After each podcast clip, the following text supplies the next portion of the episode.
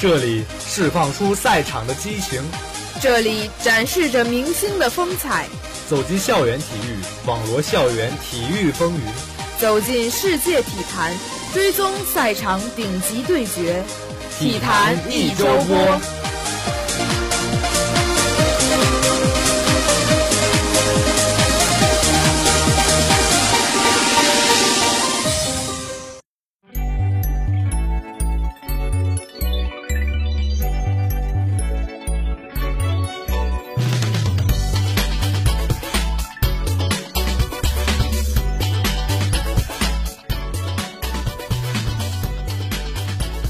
周赛事经典，聚焦体坛顶级对决。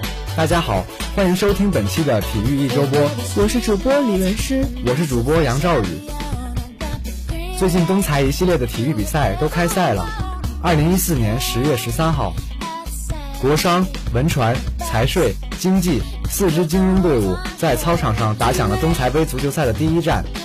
下面我们就进入本期的体育东财来了解详情。十三号当天气温骤降，在狂风的阻力下，奔跑都有些吃力。但在观众们的呐喊鼓励下，每个球员都不负众望地发挥出自己的水平。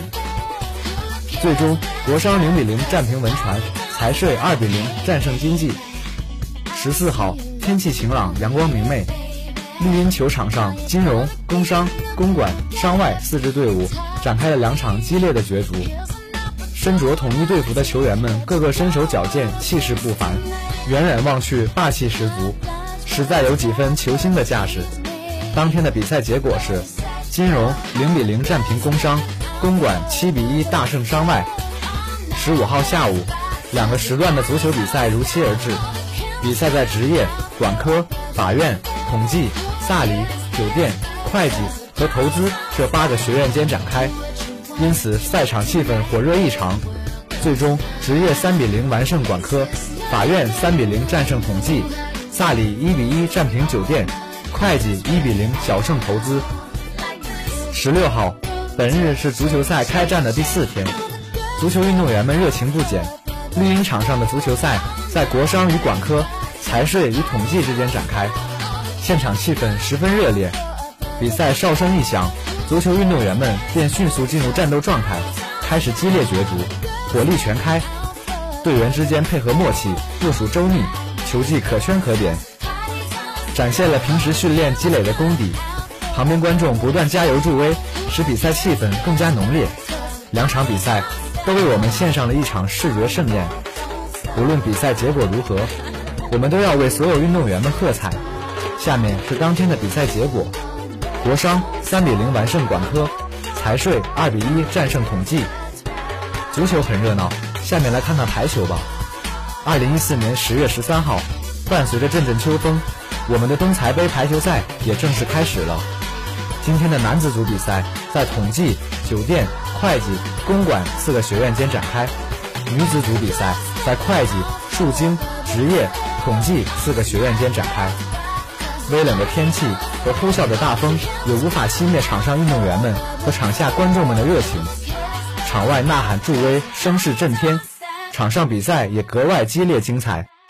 下面是当天的比赛结果：男子组，统计二比一战胜酒店，公馆二比一战胜会计；女子组，会计二比零完胜树精，职业零比二不敌统计。二零一四年十月十四号。略微回升的气温，仿佛加热了赛场上的氛围。下面是当天的比赛结果：男子组，金融二比零完胜国商，商外二比零完胜门传；女子组，萨里二比零战胜酒店，金融二比零完胜法院。二零一四年十月十五号，秋高气爽，排球赛激烈打响的第三天，精彩继续上演。下面是当天的比赛结果：男子组，金融二比零战胜数经。商外二比零战胜经济，统计二比零战胜工商，萨里零点二不敌会计。女子组，金融二比零完胜经济，萨里二比零战胜公管，投资二比一战胜会计，管科二比零战胜职业。十六号，本周最后一天，男子组投资二比零完胜文传，国商二比零战胜法院；女子组文传二比零战胜酒店，工商二比零完胜法院。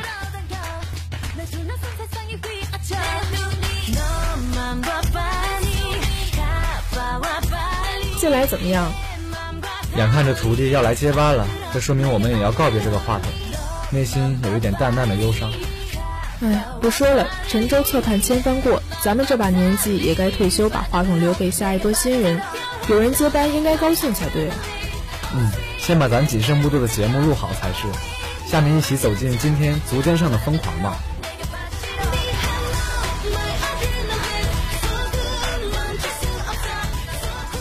二十一世纪的第二个十年里，尽管欧洲足球依然以令人吃惊的速度发展，但意甲联赛早已不复当年的辉煌。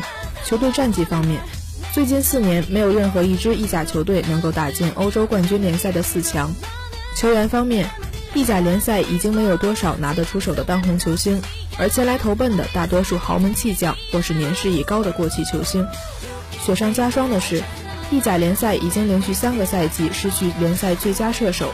昔日的小世界杯正在渐渐被边缘化，被英超、西甲和德甲联赛越甩越远。那么意甲联赛的问题究竟在哪里呢？意大利足球的一个问题就是球场。目前意甲球队当中，只有尤文图斯和萨索洛拥有自己的球场，而处于新球场建设进程中的也只有罗马和乌迪内斯。许多意甲球队的主场破败不堪，设施陈旧。在兴办1990年世界杯的过程当中，意大利政府斥资十亿欧元用于更新和新建球场，这远远超出了最初的预算。巴黎的圣尼古拉球场、热那亚的费里拉斯球场、那不勒斯的圣保罗球场等等，都在这些计划之中。不过，由于意大利奥委会也参与了这次球场建设的进程，他们为了确保这些球场在世界杯之后能够继续用于其他活动，强调在球场周围要建设跑道。比如尤文图斯旧的阿尔卑斯球场。不走运的是，意大利足球的这次大规模投资发生在球场设计变革的前夜，而这一变革的主题之一就是建设专门的足球场，并且将餐馆、商店、高级包厢等一批能够增加球队收入的设施和球场建设融为一体。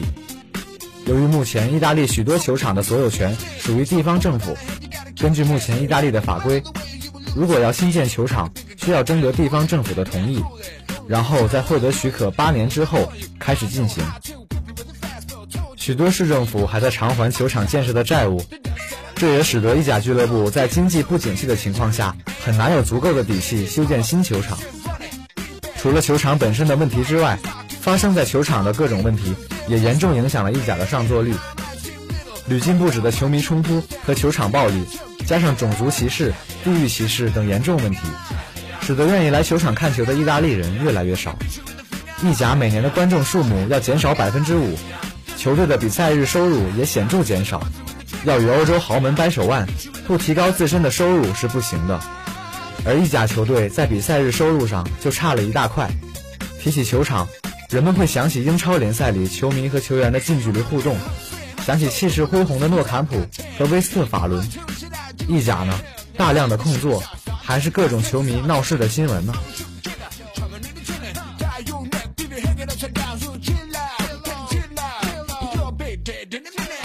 意大利足球整体运作确实落后于整个欧洲，意大利人在这方面要向美国人学习，看美国人把体育商业化发展的多好。确实如此，听说 NBA 的转会费又创历史新高了。是啊，下面我们进入 NBA 时空一探究竟。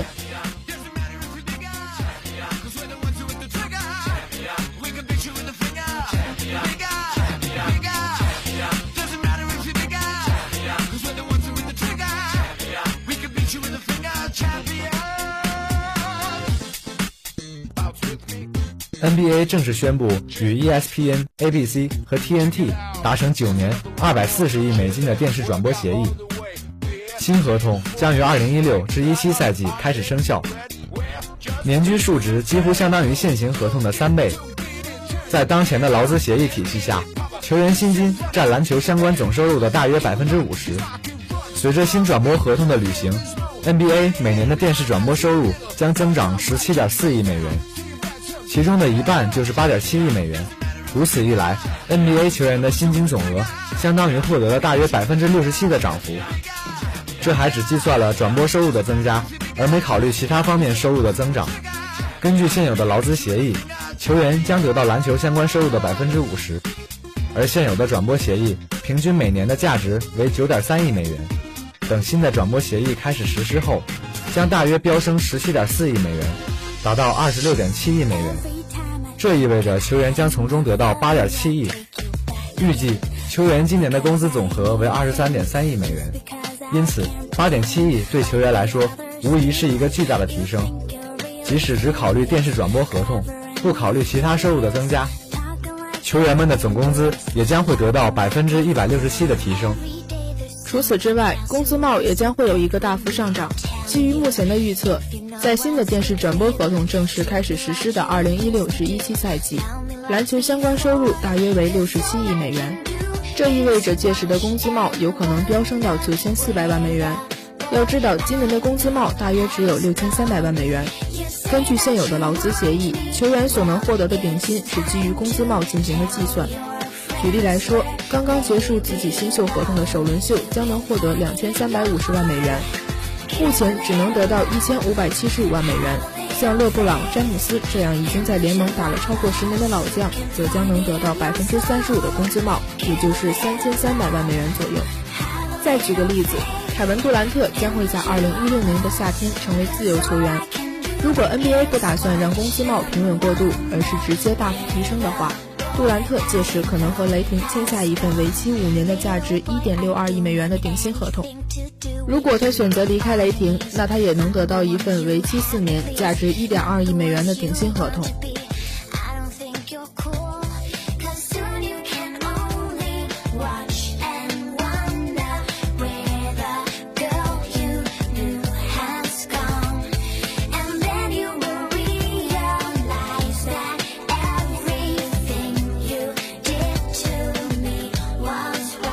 节目到这里就要结束了，天气转冷，希望大家注意及时保暖，以防感冒。